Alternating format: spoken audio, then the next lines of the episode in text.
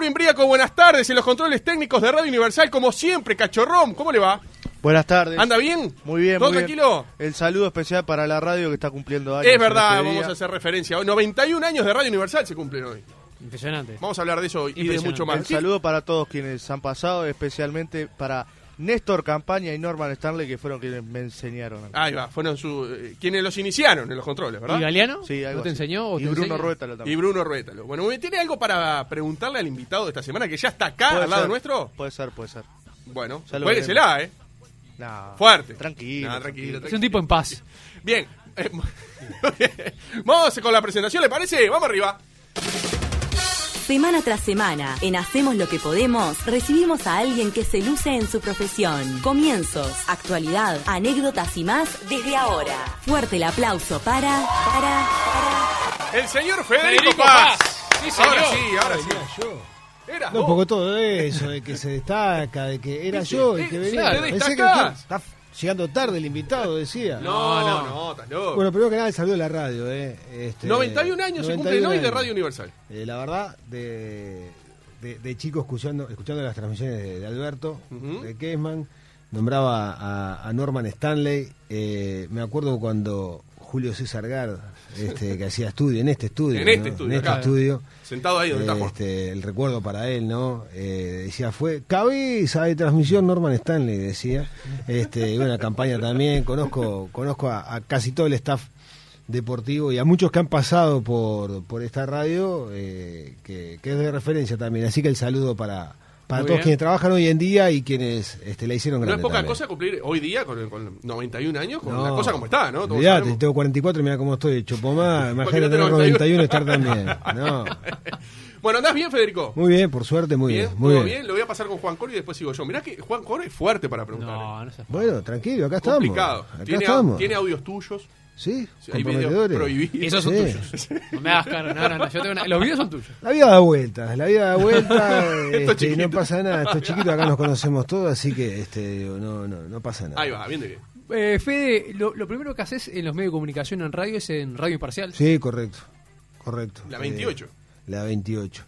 Hacía eh, aquí la B los sábados y con el mismo equipo Pasión Deportiva los domingos. Y ahí que pasás, eh, lo primero que haces en radio y pasás a, al Sport o haces No, alternas ahí. eh, ahí hago una pasantía en los noticieros de Canal 5, Ujú. este, en las elecciones nacionales. Del año. Eh, cuando gana Jorge Valle. ah, bien. las elecciones 2000, que 99, gana- ahí. Claro. Para el 2000. Y exactamente, 99, ahí está. Y. Sí, 99 2000 le va. Y después, eh, antes de la Sport, trabajo en, eh, en, canal, en Super Sport. Paso a ser notero de Super Sport. Ah, pero o sea que meteórico ahí. Pegaste radio y ya televisión. Rápido, digamos. Sí, sí, sí, sí. Eh, antes golpeé muchas puertas que no se abrieron. Lógico. O sea, que no, ni siquiera preguntaron quién es, no, nada. O sea, otras sí se interesaban, pero o no era el momento, o ya tenían el staff completo, o no les interesaba mi propuesta. Yo lo que hice fue, sabía lo complejo que era entrar a un medio como la televisión, entonces armé una especie de idea para hacer un micro en programas que ya existían. ¿no? Ah, bien. golpeé unas cuantas puertas, la de Super Sport se, se entornó ahí, este, puse el piecito, no dejé que se cerrara y, y empecé a tener contacto. Lo que sucede es que tenía que, que financiarlo comercialmente el espacio.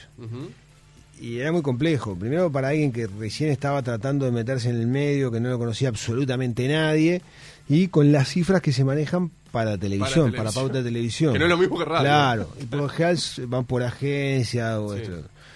Y nada, y tenía algún conocido de mi padre o de mi madre, no sé qué, y capaz que podía interesarlo, planteaba en la productora y ya, o tenían la competencia o era cliente del canal. Claro.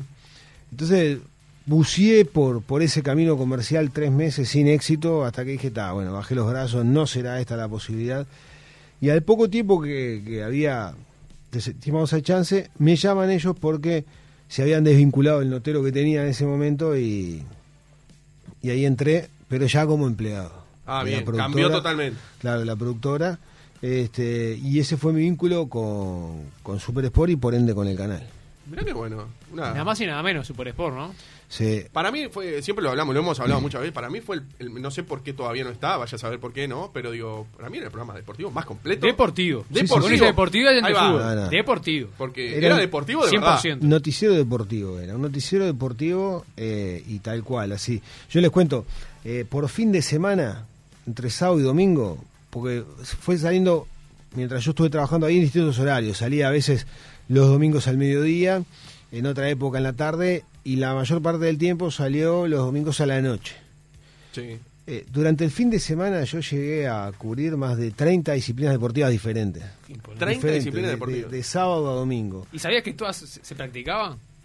¿Las Iba, 30? iba, iba a cubrirla. Claro. Yo sé, digo, capaz que la gente, no, pero cubría de campeonato de bocha, Yo no sabía que existían tantas. hockey, tenis de mesa, waterpolo, atletismo, lo que se te ocurra. Llegamos a cubrir, eh, la primera etapa en la que trabajaba el camarógrafo era Roberto Goffi. Chochandi. Chochandi, Chochandi, más conocido como Chochandi, le decía. Sí, así. sí. Chochandi. Chochandi. Este, gran Un saludo si tipo, claro, gran tipo, gran compañero y gran camarógrafo además. Este, y eso me sirvió como un gran aprendizaje. O sea, el tener Qué que escuela, ¿no? Claro, el tener que ir a cubrir, yo qué sé, capaz que no conocía las reglas del rugby, me obligué a aprender de rugby porque yo después tenía que hacer la crónica. Tenía que hacer la crónica que después leían Rivas, Uberti o Sandra Rodríguez. Eh, tenía que hacer alguna nota después de algunos que eventos. tenía que entender, tenía que saber quién se había destacado, tenía que hacer preguntas me, in- vinculadas al deporte, ¿no? O sea, entonces está, fue una, una gran escuela, un gran aprendizaje.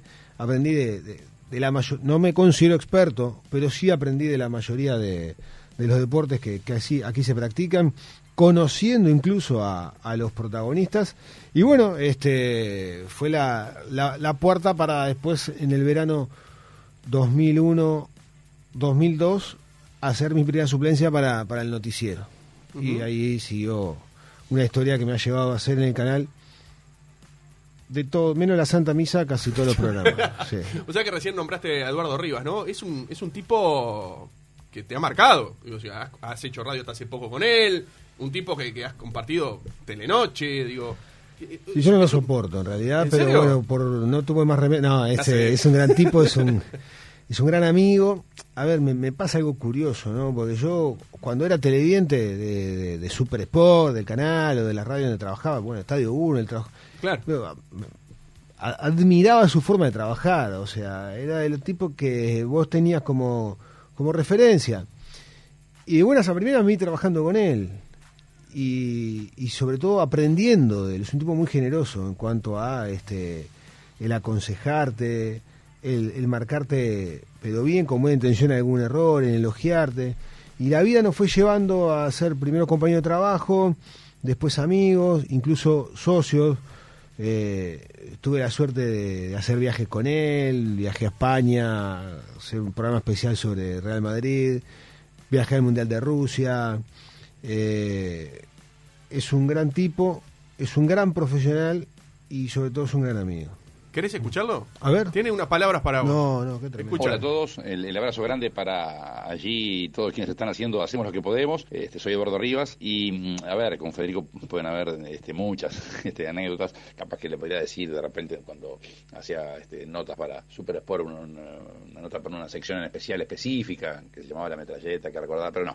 Este, vamos a algo más concretamente, más, más deportivo en este sentido.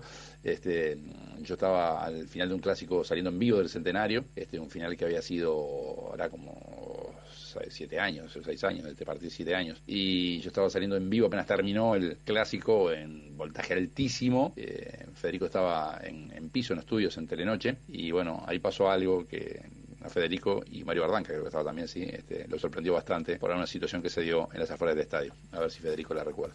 ¿Te recordás eso? Fue- me, me pasaron varias cosas con, ¿Qué pasó? con Eduardo. Pero yo creo que eh, se refiere... Saludo a Eduardo Rivas, ¿eh? Un saludo. Gran saludo. Claro. que- Pasó por acá. Sí, Pasó un por acá y- un tipo bárbaro, la Pero- verdad, lo quiero un montón. Eh, yo quiero...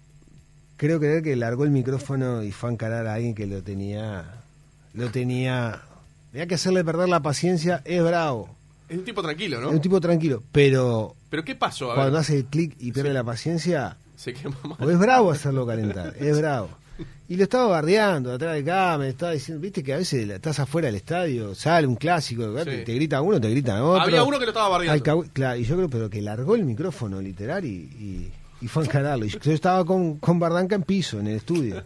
Creo que creo que fue esa vez. Pero fue en vivo. Sí, claro, en vivo. Y recuerdo en vivo. es, esa pe- es una perla de bendita. Y debe ser, sí, claro, queda. larga, este, la- sí, el, el camarógrafo, todo, y, y- y va. En la Puerta se- de la América. Y se pierde el cuadro, el cuadro, del encuadre del Sí. se pierde porque lo va, va a encarar. Claro. Lo va a encarar. No, va para adelante, eh. qué? Sí. Ojo, otra Pero- vez me acuerdo en la- afuera de jardines. Pero pará, pará, antes, antes de seguir con Sí. eso. Lo, eh, ¿Lo encaró y qué pasó? ¿Quedó yo, estaba en estudio. Ah, pero después no te contó. Él vino sano y salvo, entero, Ah, ¿viste? bueno. y no Ah. hubo que ir a buscarlo a comisaría ni nada está, por el estilo. quedó ahí, está. Lo debe haber separado, debe haber rajado el otro, claro. Lo debe haber puteado pero- ya está, claro. o sí, o debe haber. Claro, porque a veces el otro no espera, vos estás en vivo, gozo, tenés que guardar Claro. la forma, todo, y te bardea porque espera que no vas a reaccionar. Cuando reaccionás, ¿y quién aguanta ahí, eh? Entonces debe haber rajado el otro, sí.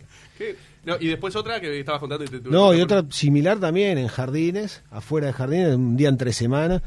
Este, obviamente jugaba Danubio y estábamos los dos porque creo que había una definición de campeonato o en partido importante y había alguien pasado en copa y muy pesado, muy pesado, pero la verdad que no nos dejaba tranquilos, ¿no? peso. Y bancó, y bancó hasta que no bancó más. Y fue, digo, y ta, y solucionó el problema este, alejándolo a esa persona. Alejándolo. Ta, claro. De buen momento, sí. Sí, sí. Un Rivas que parece tranquilo, pero No, pero es muy tranquilo, es muy tranquilo, es muy muy afable en el trato, tiene un sentido del humor extraordinario, muy gracioso, muy gracioso, pero bueno, claro, está hasta acá. Hasta acá. Claro. Te pasás de acá, pues, to- toleró, toleró, toleró, hasta que te pasás de acá y ta, y pone las cosas en su lugar. Bien, Eh, Federico, si bien vos tenés bueno, una gran experiencia en los medios de comunicación y un gran talento, ¿querés que Bueno, también... eso corre por tu cuenta. Por supuesto, esto que, que grabado, eh, lo digo yo. Pero vos, si, si se puede decir, tuviste algunas licencias como de, de fachatado al aire, como, como que tenías un rol más eh, humorístico, si se quiere, en algunos programas Super Sport, recuerdo que como que tirabas ciertas chanzas, como que era más... Y salías de lo estructurado que podía tener capaz que el periodista deportivo, ¿no? Eso también te dio, si se quiere, ese salto al teatro y hacer otro tipo de formatos que no eran pura y exclusivamente este, periodista deportivo. Sí, el, el salto al teatro se da cuando yo hacía el noticiero, la parte de deporte del noticiero de la mañana, eh, Telebuendía. Eh, me permitía algunas licencias, ¿no? O sea, comentaba con, con cierto humor algunas noticias o buscaba interactuar con, con Daniel Castro, que era el, el conductor de ese noticiero en su momento. Noticiero de 7 de la mañana a 8, 8 y media.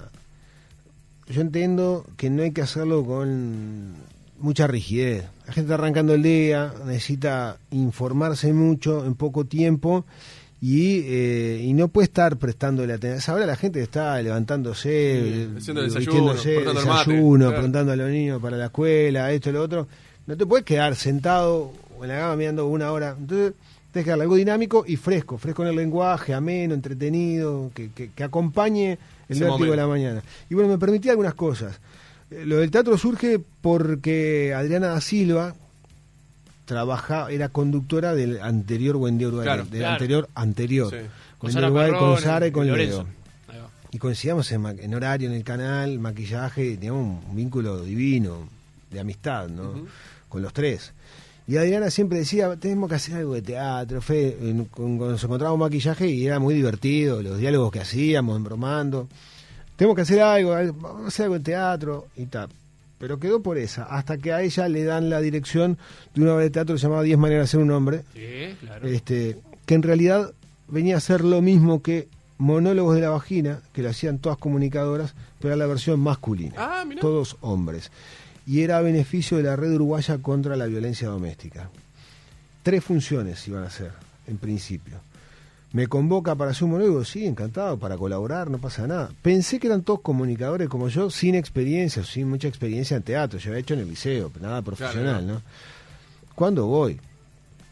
No sé, estaba Franklin Rodríguez, Leo Lorenzo, Fito Gali, estaba Pinocho Rutén, estaba Rafa Cotelo en ese elenco, estaba... ¿Todo gente con experiencia de teatro o- Cristian Eso te iba a Font, decir, si no era, si no era en teatro, era en carnaval. Cristian Font, claro. eh, no me quiero olvidar de ninguno, porque además los que más se acercaban a mí, pero sí Estaba tenían... Cairo también, ¿no? Por eso, tenía Claro. experiencia de escenario como músicos, eran Cairo Claro. Herrera y Max Capote. Claro. Este, Pero vos nunca te habías subido a las tablas. Así profesionalmente. Profesionalmente no, nunca. No. Digo, ¿qué hago acá? Digo, Iñaki Abadí estaba también en ese primer grupo. Qué cuadro. Digo, ¿qué hago acá? Digo, no, esto no. ¿Cómo es? Y Adriana empezó a trabajar, a trabajar conmigo y tal, y le sacó jugo a esta piedra, como digo siempre. Y aquellos que eran tres funciones fueron tres años, tres temporadas maravillosas, recorriendo eh, parte del interior, llevando la obra, este, siempre dejando una beta benéfica, aparte de lo recaudado. Ah. Y este y bueno, eh, conocí ahí, me hice, todavía conservamos un grupo de WhatsApp, después fueron entrando unos, saliendo otros, yo que se, se Sí, sumó como Carballo, siempre, como todo, sí. se sumó este Diego Bello en su momento, o sea, fueron, algunas piezas fueron cambiando, Coco Chagüe, pero se formó una estructura de, de un equipo divino que hoy nos seguimos juntando y, y aprendí un montón de ellos, siempre me trataron como uno más, no, no fue que, pa, este que no es actor, viene, viste, o sea, lo- hay gente ahí con Franklin es, es maestro de actores, Claro.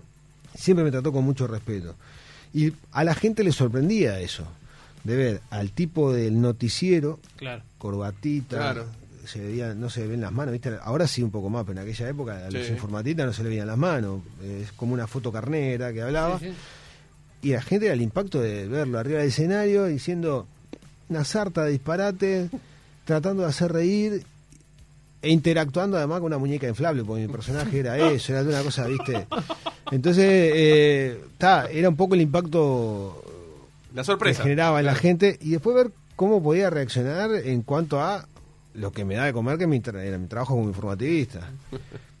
Y nada, o sea, supe dividir las cosas, separarlas bien, cuando hay que trabajar con... con- Pero te dio cierta utilidad. ah, no, no, ni que hablar. Porque No, después por pudiste hacer otros formatos. Has oído, digo. Y después, después, incluso de eso, este me tocó, ya te digo, de todo. Conduje todo el noticiero, no solo la parte de deporte, vino lo de Buen Día Uruguay, que fue un año maravilloso. Ahora años, vamos ¿no? arriba, sí. Sí, impresionante. Sí. Este, ahora con lo de vamos arriba, y yo qué sé, cuando eh, Omar estuvo complicado de salud, el, el recordado Omar Gutiérrez, este, el- quienes trabajamos en el canal, Sí, nos fuimos acompañando a, a- a quienes estaban con él en ese momento. En alguna que otra oportunidad tuve que trabajar también por, por Luis en, en algo contigo hace algunos años, o sea, me permitió mostrar versatilidad. Bien. Después vinieron otras obras de teatro, este, la última con, con Diego Sorondo como, como productor, con otros colegas de, del, de- bueno, alguien de esta casa, Martín Kesman estaba, más hundidos que nunca. Más hundidos que nunca. Éramos digo, Martín, eh, Fede Huizán, eh, Gorsi, Son Sol y la locomotora del humor que es Leo Pachela, que es un tipo... él- Era como la, la manija de todo, ¿no? era todo. Nosotros íbamos atrás de Leo. Leo iba y nosotros íbamos atrás. Este, y con todo el equipo de, de Diego. Eh, Pero me divierte. Pará, maestro de ceremonias de la campana, ¿no? De los Sí. premios. ¿Qué- qué cantaste? ¿Bailaste? Ahí se, sí, ahí actué, canté, bailé. Claro, Todo. la- la- la- lo que pasa es que, claro, las campanas, la, la entrega de las campanas, es la fiesta de la publicidad. Claro. Y se televisa. Y en una época se televisaba en directo, además. Por lo general va en directo. Sí. El año pasado no, porque coincidían con otros eventos que, que había que pasarlos también. ¿A quién le interesa más que al universo de la publicidad? Al micromundo, ahí va. Claro, es muy complejo proponer un programa de televisión que sea entretenido o que atrape a otras personas. Entonces lo que se buscó por parte de la producción era darle de entrada un gancho más televisivo, artístico, que la gente dijera, ¿y qué está haciendo este? Capaz que se Claro. quedaba un rato más, ¿no? Y bueno, la primera vez este que me tocó hacer la conducción con Carolina Domínguez, arrancamos y yo le interrumpo y sorprendo agarrando a una chica que ya tardó para bailar el Ganga Style. Y después otra vez me tocó cantar y otra vez hacer una coreografía este, de los locos Adams. He hecho de todo en las campanas. La- Estos últimos años está un poco más sobre. Esperá, eso también, ahora lo asocio un poco cuando hacían el karaoke en Buen Día, que se disfrazaba, ¿no? Sí, ahí hicimos de todo. De todo. de Village todo. People, todo. Village Hacían- People lo hizo el equipo de, de Ahí va, porque hacía tipo Competencia. Versus programas Empezó de- una competencia Claro, entre nosotros Claro. pero así nomás, cantando como estamos ahora de civil, cantando ni siquiera cantando, te ponían el tema y vos hacías vos que lo cantabas y eso fue mutando a tremendas producciones, tremendas producciones, o sea, que trabajabas toda la semana para para este, sorprender con tu look y con tu acting. Claro. Yo, o sea, fui caracterizado como mitad hombre, mitad mujer, haciendo los pimpinelas simultáneos, ¿No? un perfil de otro. Eh, hice. No te gusta, ¿no? Te cuesta Eh, me divertía, hice lo comía, hice eh, este Rubén Rada, eh, hice de muerto también, no, hice de Rodrigo con el pelo pintado de azul, hice de, de su- luchador de Zoom, no, de todo, de todo, muy divertido además. muy Sí, sí, divertido, sí. O sea que siguiendo con lo, lo del canal, ahora, a- ahora viniendo para acá, vi justo algo que a mí me llamó mucho la atención, que me encantó. Este, en una nota que te hicieron en Agitando, vos contaste que cuando te casaste, eh, hicieron como en un cofre metiste vos con tu señora dos este, papelitos que le iban a abrir dentro de 15 años. ¿Puede ser? Sí. Este, a ver cómo pensaban, ¿no? Y creo que 15 años se cumplieron en marzo del año pasado. El 27 de marzo. Eh, ¿Te sorprendió lo que puso tu señora y a tu señora te sorpre- le sorprendió lo que vos pusiste? Después de 15 años de haber abierto ese cofre. No tanto. A mí me sorprendió lo que había puesto yo. ¿Que no te acordabas? Qué zapallo, digo, me voy a poner esto. de- ¿Se puede contar? En realidad, eh, no, pero en realidad era más que nada algún objeto preciado, Ajá. preciado no de, de- valor económico, material, sino que significara algo para cada uno. Ah, va. Uno puso uno, el otro puso otro, sin saber que había guardado el otro. Bien. Y algo escrito, ¿no? Que tenía que ver con lo que pro- podías proyectar a futuro. Bien. Y sí, me, en parte me, me sorprendió porque yo te confieso que hasta me había olvidado lo que había puesto. Sí. Este, y bueno, nada, pero era. Lo, lo lindo de eso es que bancó cerrado 15 años. Eso te iba a decir. Sí, o sí, sea, sí. porque es una tentación, ¿no? Sí, pero tenía este, precintos además. ¿En serio? Sí, sí. O sea, bancó cerrado sea, 15 años. O sea que vamos a contarle. vamos Llama a máquina del tiempo, Va- ahí va. Vamos a contextualizar a la gente La porque cápsula que no sabe. tiempo. Compré un cofre en la feria de madera. Ahí va. Compré un cofre. Venía con un candadito. Bien. pero además en los costados le puse de esos tornillos que tienen como un circulito ¿no? en, la, en la tapa y en el cuerpo del cofre para precintarlos. Ahí va. No se podía abrir salvo que cortase el co- el- los precintos. Bien. Eso cuando vos te casaste con tu señora, dijeron. Claro, fue mi regalo. Ahí va. Fue mi regalo. Vamos a poner dos cosas Simbólico, acá. ¿no? Ahí va. Vamos a poner, poner, guardar lo que quiera. Yo creo que, que, que dentro de 15, pusimos 15 años por poner una, Ahí va. una Qué fe. fecha. Sí, bien. Claro. Ujú. 15 años ¿Hay ya. 15 años? Calculás tener hijos, tener, eh, bueno, no sé, que- cambios en la vida, ¿no? Sí, sí. Y tal, fue eso, fue este un regalo más bien simbólico y emotivo que otra cosa. Mirá que bueno. Este, pero sí, ahí ¿Y estuvo. aguantó? Sí, aguantó raro. aguantó. Aguantó, sí.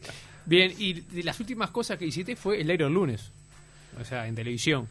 Eh, sí, sí, y Zoom Deportivo, que estamos haciendo los sábados de mañana con Rivas, Ah, claro. Gorsi Seguro. y Martín Díaz, este, pero es este más que nada seguir un programa deportivo de entretenimiento, pero Actualizado los tiempos modernos, vamos a decir. Claro, surge como una idea en el canal de, bueno, no hay deporte en el mundo, ¿qué hacemos? Hagamos un programa deportivo. ¿Cómo? No hay deporte, Claro. ¿qué- qué vamos a hacer? No, un programa. Eh, y la idea era todo eso que la- los propios deportistas estaban publicando, de lo que hacían en la casa, de los videos virales. De, Dominio con el dominio papel papel higiénico. higiénico, todas esas cosas que se fueron transformando en virales. Este y nada, eh, se armó, empezó a salir y sigue saliendo todavía. Y el diario el lunes sí, estuvimos casi toda la pandemia también saliendo con propuestas originales que creo que enganchaban a la gente. Y ahora está en un receso hasta, esperemos, cuando vuelva el fútbol, volver Ahí va. Es momentáneo, no es, no es definitivo. Porque- En lo medio nunca se sabe, pero sí, sí. No, sí. porque lo que nos llamó la atención, incluso creo que hasta lo comentamos acá en el programa, que cuando estuvieron, claro, arrancó cuando no había deporte, ¿no? Con la pandemia. Y cuando se, se, se veía la, la vuelta del fútbol, ahí se levanta. Es en como que es realidad, contradictorio no, todo, ¿no? O sea, el, el programa se llevaba dos temporadas, arrancó con el comienzo de la actividad de acá, de- del, del campeonato uruguayo, de primero la, la final de la Supercopa, todo eso, después el- las primeras fechas del torneo de apertura, se para la actividad, pero el diario sigue, sigue, Claro. sigue dos o tres meses. Pero bueno, eh, ya había que ser bastante más rebuscado en cuanto a las propuestas, le hemos agarrado la mano en cuanto a lo lúdico, interactuamos mucho con la gente, pero ya sentía que había cosas que tal vez estaban medias traídas de los pelos y, y bueno, este se decidió parar y esperemos que se reanude la actividad, que con la reanudación de la actividad vuelva, vuelva el programa. Y no está. eh, vos sos uno de los. Por lo menos yo no sé, que nunca nunca dijiste de qué cuadro sos. Hmm. Pero le hace bien, por ejemplo, Mario Martínez, Gorsi, Sonsol, mucha gente ha dicho de qué cuadro es. ¿No? Eh, pero vos sos uno de los que no. Este, ¿Lo has hecho porque, No, porque pensás que puede ser este, contraproducente? Lo que pasa es que quien pierde la objetividad es el que te escucha o el que te ve. Yo voy a seguir trabajando de la misma manera. A mí gane quien gane, me interesa que se luzca mi trabajo, que se destaque mi trabajo. No importa. Y ha ganado uno u otro y he recibido elogios y críticas de los dos lados. Pero siento que quien pierde la objetividad al escucharte es el que está del otro lado. ¿Por qué? Porque ya te encasilla. Entonces dice, ah, a ver qué dice el bolso este, no sé qué, a ver qué dice el mancha este, a ver, ¿me entendés? O sea, te ponen la camiseta a la hora de escucharte. Este, hay colegas que lo han hecho y siguen trabajando, o sea, y trabajan de manera Sí, y nos han dicho a nosotros que no, no han tenido ningún no problema. Yo prefiero ir por ese camino. A ver, o sea, no se les exige a, a Daniel Castro, Aldo Silva, que, "Ah, che, ¿a quién votaste? ¿Entendés? O sea, no, se le dice. No, porque va a hacer las notas de "Ah, ¿a quién votaste? Y no andan diciendo por ahí. Este, y bueno, mismo pasa con nosotros. Igual también hay una cosa que es real y la gente, salvo alguna excepción, ¿no? Que- que se mantiene así apasionado. Y la gente tiene que entender, cuando te metes en esto y llevas mucho tiempo, el color se empieza a desteñir. Sos hincha tuyo, como recién decía. O sea, y hay momentos que tenés más afinidad con un equipo, con el entrenador de un equipo, con el plantel, te sentís más cómodo, te tratan más a gusto, tenés buena onda con el encargado. Y hay momentos que te pasa con el del otro. Es todo muy cambiante, eso va fluctuando y, y, y ves además cómo son las cosas puertas adentro. Yo siento que se amargan mucho más a veces los hinchas que los propios protagonistas. Sé de casos de, de partidos clásicos que el equipo que pierde el hincha el otro día le cuesta ir a laburar, le cuesta ir a estudiar, por las cargadas, por todo. Esa noche sé, me consta que hubo jugadores que fueron a bailar, perdieron un clásico. Entonces está... Que no está mal, ¿eh? No, no está mal, por eso. No, no. Pero entonces, esa La carga que le pone cada pasión uno. que vos tenías Claro. se te va diluyendo. Se te va diluyendo y te interesa más tu trabajo. De hecho, este cuando tengo libre, capaz que no voy a la cancha. No voy. Si tengo libre me quedo en casa. Salvo partidos que aunque no me toquen trabajar y Que te- lo amerite. Claro, pero hoy eh, y priorizo estar con mis hijas, ¿viste? El- el- ese- hacer esas cosas Por que durante unos cuantos años además el- el trabajo me lo complicó. Lo agradezco, ¿eh? Ojo, Por supuesto, agradezco claro. tener trabajo, Claro, agradezco laburar de lo que me gusta. No me quejo para nada, soy dichoso, soy afortunado, pero no todos trabajo y, y hoy en día la prioridad es este lo, lo familiar. Familiar, sin duda. hablar. No, respecto a- al fútbol, eh, ¿crees que es, es apresurado esta vuelta al fútbol que ya está eh, asignada, que dijeron que no hay vuelta atrás, que se va, se va a jugar, está, está fijada? ¿O que habría que No, no. No creo, no creo que sea apresurado, más allá de, bueno, de que este contexto que estamos viendo hoy en día, en donde los casos aparecen a diario y un número que no veníamos teniendo, esperemos que no se dispare, esperemos que el- lo contengan todo lo que se pueda, pero no, a ver, yo juego al papi fútbol, y, y ¿por qué pude volver yo antes a la actividad con los padres que integran el papi fútbol sin tener médico, sin tener, ¿no? y no un equipo profesional que cuenta con médicos, con preparadores físicos, con una infraestructura, De profesionalismo. claro, mucho más cuidada, si se quiere, que el fútbol amateur. Volvió antes la liga universitaria, volvió antes el- las ligas barriales, volvió antes el papi fútbol, la y se postergó la vuelta del fútbol profesional.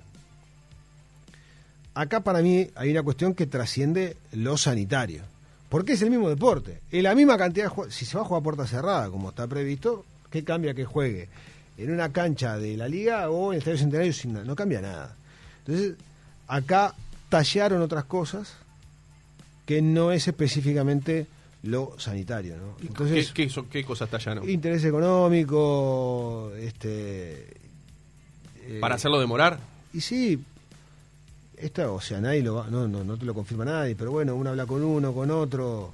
El, el tener jugadores en seguro de paro, o en seguro de paro parcial, lo que sea, o tener funcionarios de la propia. Y, y te da. te saca el respirador por un tiempito. Por un tiempito, ¿no? Eh, también el fútbol se durmió a la hora de presentar su protocolo también. Lo presentó ante la Liga Universitaria que el fútbol, ¿no?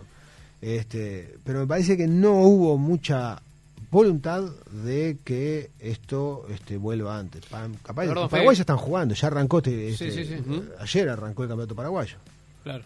Pero ese, ese respiro que decís, ¿no? Eh, también el- los clubes no necesitan tener un ingreso mediante la televisación, sponsor. No, pero lo van a tener. Después la ahora. televisión ya lo tuvieron igual, lo pagaron Claro, igual. Claro, y lo van a tener también. Y lo van a tener. El tema de la televisación y todo eso no es un problema económico para los clubes, es un problema financiero. O sea, es plata que las que no le entró, saben que le va a entrar. Cuando se reanude, saben que la van a tener. Pero los, los partidos, para la mayoría de los equipos, son deficitarios. O sea, hay que poner plata para poder jugar, abrir la es más cancha. negocio estar quieto que no. Y en determinado momento sí. Para algunos ¿Viste? equipos sí. Claro. O sea, no tengo que invertir para jugar. eh, es caro. Es, y es otra cosa que Pero hasta que Peñarol y. Nacional eh, es- le, le- le sale en contra incluso, ¿no? Claro, claro, pero, pero además hay otra cosa que hay que entender. Es carísimo este montar un espectáculo de fútbol. Para los equipos, para los clubes. Tiene costos elevadísimos. Que los jueces, que la policía, que el personal de recaudación, que El alquiler de por sí. el alquiler de la cancha si no es tuya, pero después todo lo que es electricidad, agua, todo. Por lo general, y la venta de entradas, que es en algunos casos eh, mínima o inexistente, entonces digo, estamos hablando de que no es rentable para la mayoría de los clubes este, el jugar al fútbol. Pero bueno, Y para y esto que de, de la vuelta a la Libertadores, porque una cosa es Uruguay. para mí es una locura. Ah, yo te iba a preguntar, porque se llevaron por delante todos los protocolos de todos los países, porque no es Brasil, realidad. Argentina, todo, ¿no? No una cosa Uruguay y otra cosa Argentina, otra Brasil y el resto de los países de Sudamérica. Lo que pasa es que ahí ah, hasta te estás metiendo con la soberanía de los países. Claro. ¿no? O sea, digo, acá, se me canta. Claro, vos fijo. ¿y qué pasa si, o sea, no me abre la frontera? La frontera está cerrada de la gran mayoría. Si bien hay algunas conexiones, Uruguay eh, pudo abrir conexión con Europa, este, y, y bueno, y hay algunos vuelos a Brasil también. Pero es asumir demasiado riesgo. El, el trasladar tanta gente, asegura, me estaba leyendo, ¿no? El, el protocolo de la de la Conmebol aseguran que van a tomar todos los recaudos, pa, pa, pa. No es garantía. Y, y además hay países que están pasando muy mal. Brasil, Argentina, Ecuador, eh, Bolivia, Sí, Perú, Colombia. Perú. La- las Chile. excepciones, Chile también, las excepciones son eh, Uruguay y Paraguay y ya ves, te descuidas un poquito y, y ves lo que pasa. Para mí es una, es una locura, eh, veremos cómo se desarrolla. Y la posibilidad que se decía de ser sede de Montevideo, eso no es inviable. Y Paraguay también, que en su momento se decía también. Sí, todavía está eso. A ver, si hay algún país que entienden que no es seguro oficial de local en su, en su cancha, en su ciudad, puede fijar otra ciudad de otro país y se maneja Montevideo como alternativa, eso lo contempla la, la Conmebol. Pero eh, como futbolero me es encantado que venga toda la libertad obvio, acá. claro. Ah, me es encantado. Como la Champions en Lisboa. Claro, me hubiese encantado.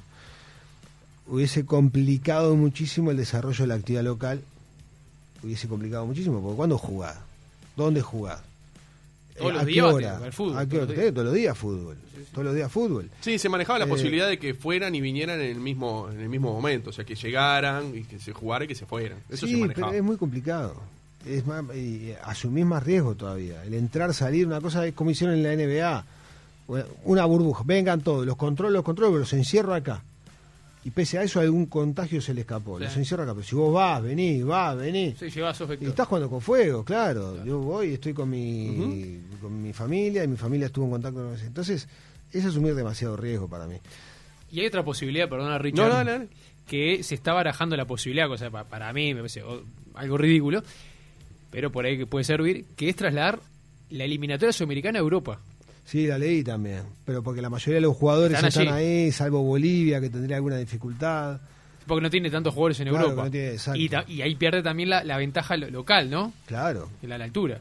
Y bueno, y otros países que tienen su, su clima, Colombia, Sí, el- Ecuador, jugar en Quito es complicado. Este, no sé, no, eh, no la veo viable tampoco. No la veo. Pero viable porque los, los equipos, eh, perdón, las selecciones sudamericanas va a poner el freno y decir, "Eh, no, no, no, pará, Sí, hasta ahí claro, transamos. Claro, claro. Porque además otra cosa, no es que juegan todos en España y me voy para España. Claro. No, no juegan todos. Por re- todo Claro, requerís viajes este, internos en Europa. Eh, tenés gente que, que juega en Francia, otros juegan en Italia, otros te juegan en, y no, y tenés que, que resolver. Amén de los que juegan acá. Eh, Uruguay tiene en su selección, eh, en un contexto normal y natural, por ejemplo, jugadores que militan en Brasil, Sí. o yo qué sé, citan a Nico Lodeiro que juega en Estados Unidos, eh, Viña que juega en, en Brasil, eh, y tiene que hacerlo llegar también allá, ¿no? O sea, yo la veo muy complicada. Probarán con la Libertadores. Claro, será un Si ensayo. la Libertadores funciona, bueno, verán. Lo que pasa es que también. Pero El protocolo puede- acá dice que tiene que viajar, tiene que estar siete días en, Claro. en cuarentena. Claro, también. Y viaja Nacional. Y te hacen Peñarol, cada dos días, cada tres días. Vuelve y tiene que parar siete días el campeonato uruguayo Claro. para que cu- cumplan la cuarentena ellos y después reanudar la actividad. Muy. Ahora también una realidad de calendario, ¿no? O sea, hoy estamos en julio, pero esto proyecta que capaz que no se juega la eliminatoria este año, parte de la eliminatoria. Y si se juega el año que viene, vas a jugar todas la- las dos vueltas en un año, es muy brava Sí, también. con mucha cosa además. Se viene el. Mundial en dos años, hay gente que acuerda, hay año y medio. Hay Copa América. Hay Copa América, Juegos eh, Olímpicos, que bueno, Juegos Olímpicos. Confederaciones. Eurocopa. Claro, entonces no es se, se complicó todo. Por eso están apurando para Claro, que se pueda jugar. ahí va. Vos sabés que te quería comentar, este, hablando de, de Canal 4, y hablamos de Eduardo Rivas y todo, este, hubo, me acuerdo, un episodio con el Toto da Silveira, Hmm. este, cuando se fue de Canal 4 y hubo un problema después del Mundial. ¿Vos cómo tomaste la- las declaraciones de- del Toto da Silveira? Cuando apuntó contra Eduardo Rivas, mal o bien te tocó a vos también, este, creo que hasta tuviste un tuit medio, medio polémico también, digo, Pero ¿cómo, buena memoria. ¿cómo viste, cómo viste eso? Hay que resistir el archivo. Sí. bien. No, bien, a ver, eh, yo respeto muchísimo eh, la trayectoria y el trabajo de, de Jorge. Trabajé un tiempo con él. Eh, pero claro, nosotros al Mundial fuimos con eh, directivas claras de qué trabajo teníamos que hacer, de qué rol tenía cada uno, de qué le iba a aportar cada uno a las transmisiones, los programas o los noticieros del canal. Eh, y en ese contexto que no lo armamos nosotros, Ujú. bajo de una gerencia y trabajo de, de producción, eh, durante el Mundial, Da Silveira vino a plantearnos algo a nosotros que escapaba a nuestro poder de decisión. Entonces, eh, lo que se le dijo en su momento fue, mirá, o sea, no, no nos dijo nadie nada al respecto, pero vamos a consultarlo, vamos a hablarlo, llamó a Montevideo, no pasa nada. Vino la aclaración desde Montevideo y seguimos trabajando en base a esa esa indicación, ¿no? Eh, no hubo interacción con Jorge durante, durante el Mundial, él estaba abocado a su trabajo en la radio y bueno, nosotros todavía estando allá en... Él llega antes que nosotros acá, nosotros nos quedamos hasta el final del Mundial Sí. eh, y nos sorprende el hecho de este, la, de su despedida al aire incluso. ¿no? Después nos enteramos que en, en los hechos fue una desvinculación, fue el, el Claro. canal que surgió la, la desvinculación, ¿no? Pero después, no en ese momento cuando se despide de Telenoche, sino que después en algunas otras notas dijo cosas que no se ajustaban a la realidad. Eh, porque sugirió de entender que Eduardo y el resto del equipo Ahí va. le complicó su trabajo en Rusia, le, como que le hizo el vacío, no lo tuvo en cuenta. Y en realidad lo único que se hizo fue seguir las directivas marcadas por la empresa. E incluso en determinado momento en Rusia, me acuerdo perfectamente después del partido con Portugal, cuando no quedaba nadie en la sala de prensa, Eduardo va a hablar con, con Jorge, estábamos todos ahí. Y le porque ya había algunos trascendidos, alguna cosa, y claramente le dice y le explica cómo son las cosas. Por eso sorprende mucho más todavía que después se dejen entrever cosas que en los hechos no ocurrieron, no fueron. Porque además, eh, no voy a hablar de mí, pero deslealtades de parte de Eduardo Rivas, no. Mucho menos desde el punto de vista eh, profesional. Profesional. No, no. Este, ahí estaba la forma de trabajar claro, o sea, eh, si Jorge quería venir a aportar algo, tenía que ser en determinado momento que nosotros no estuviéramos al aire, grabarlo mediante la disponibilidad del camarógrafo y, y- y nosotros lo mandamos a Montevideo. Y eso no se dio. Nos cruzamos un montón de veces, saludaba todo, pero nunca vino a plantear agua ahora. Entonces. Sí, este, dijo que no, no iba a esa altura de la edad de él, no iba a mendigar una cámara. No, no, pero no era mendigar, era la- lo que estaba previsto de trabajo, no, no sugerido siquiera por nosotros. Eh, ni siquiera le cabía el reclamo a nosotros. Este, si nosotros estábamos en vivo, lo único que tenía que, que- que preguntar a qué hora terminamos y ya, el, el momento de él de hacer su trabajo. Pero eso ni siquiera se llevó a dar porque ni siquiera nunca se, se planteó allá. Ahí va. No, eh, para terminar nada más porque estaba buscando mientras hablabas el, el tweet que habías puesto nada No, más. hace pero- tiempo. Sí, el, a la 25 de julio del 2018 a las 6.47 pm. Me da pena ver cómo gente mayor falta la verdad con tanto descaro. Eh, todos sabemos quién es quién. Eso pusiste. digo, todos somos mayores, ¿no? O sea, digo, a esta altura de nuestra vida, de mi vida, de la tuya, eh, andar faltando la verdad y sobre todo que eso termine salpicando a alguien que te aseguro, les aseguro, no tiene absolutamente nada que ver, este, me, me dolió sobre todo. Bien, queda clarísimo, queda clarísimo. Sí, usted. Bien, vamos arriba. Vamos arriba, Vamos vamos arriba. Vamos arriba. ¿Cómo, cómo- te unos- unos encuentras minutitos. este programa? Porque se, se te ve como que estás en tu salsa, por decirlo de una Sí, manera. está ¿no? bueno, es ¿eh? muy divertido, Está bueno, muy está divertido, hay un equipo divino, este Marcelo, Andy, el ruso y todos los que están además atrás de cámara, se genera ahí un- una energía extraordinaria que lo valora este, lo reconocen todos los invitados, todos los que van. Eh, mi rol un poco es catalizar, equilibrar toda la locura que tiene el ruso, que está siempre allá arriba. Bueno, lo mío es tratar de Hay que poner- seguirle el ritmo, cebotija. ¿eh? Claro, yo tengo que poner algún plato en la otra balanza para que el programa no, no, no, no se nos pase de voltaje. Pero hay equilibrio, hay química y hay una propuesta, sobre todo que a la gente le gustó, la aceptó y, y nosotros estamos contentos de hacerlo. Este, la verdad, en estos tiempos que corren, en donde muchos proyectos se han bajado, muchos programas quedaron en stand-by, Sí. eh, se desvinculan algunos profesionales, algunos comunicadores, nosotros seguimos trabajando de la misma manera. Este, le agradecemos a, a la empresa y este y creo que le agradecemos a la gente fundamentalmente. Claro. Porque si nos sostenemos porque la gente nos elige, nos reconoce y, y eso nos pone muy feliz. ¿E- ¿Es el formato, perdón, de Morphy o usted le puso una impronta? ¿Cómo, cómo sería? A la- ver, si tiene algunas cuestiones de Morphy. Tiene una cocina. Para mí el programa es un programa de cocina. Está. Para mí Es un programa de cocina, ¿verdad? Para mí, mi Sí, sí, manera tu de manera de verlo. Sí, ahí sí, va, queda manera de claro. verlo. Mi manera de verlo es un programa de cocina. Eh, el cocinero, Marcelo, para mí es uno de los conductores. El programa tiene cuatro conductores y Marcelo es. ¿Ya había es hecho televisión, uno. perdón? Sí, Sí, en Canal en 2. el 12, claro. Canal Eh, 2. claro, no, Sí, sí, sí. una cancha imponente. No, no. con, con Jimena Torres. Ah, Claro, y además un tipo que sabe no solo de lo que tiene una cultura general envidiable y tiene además un manejo de todo este Imponente. claro y cocina como los dioses además cocina como los dioses y, lo- y le apasiona. Y eso lo transmite.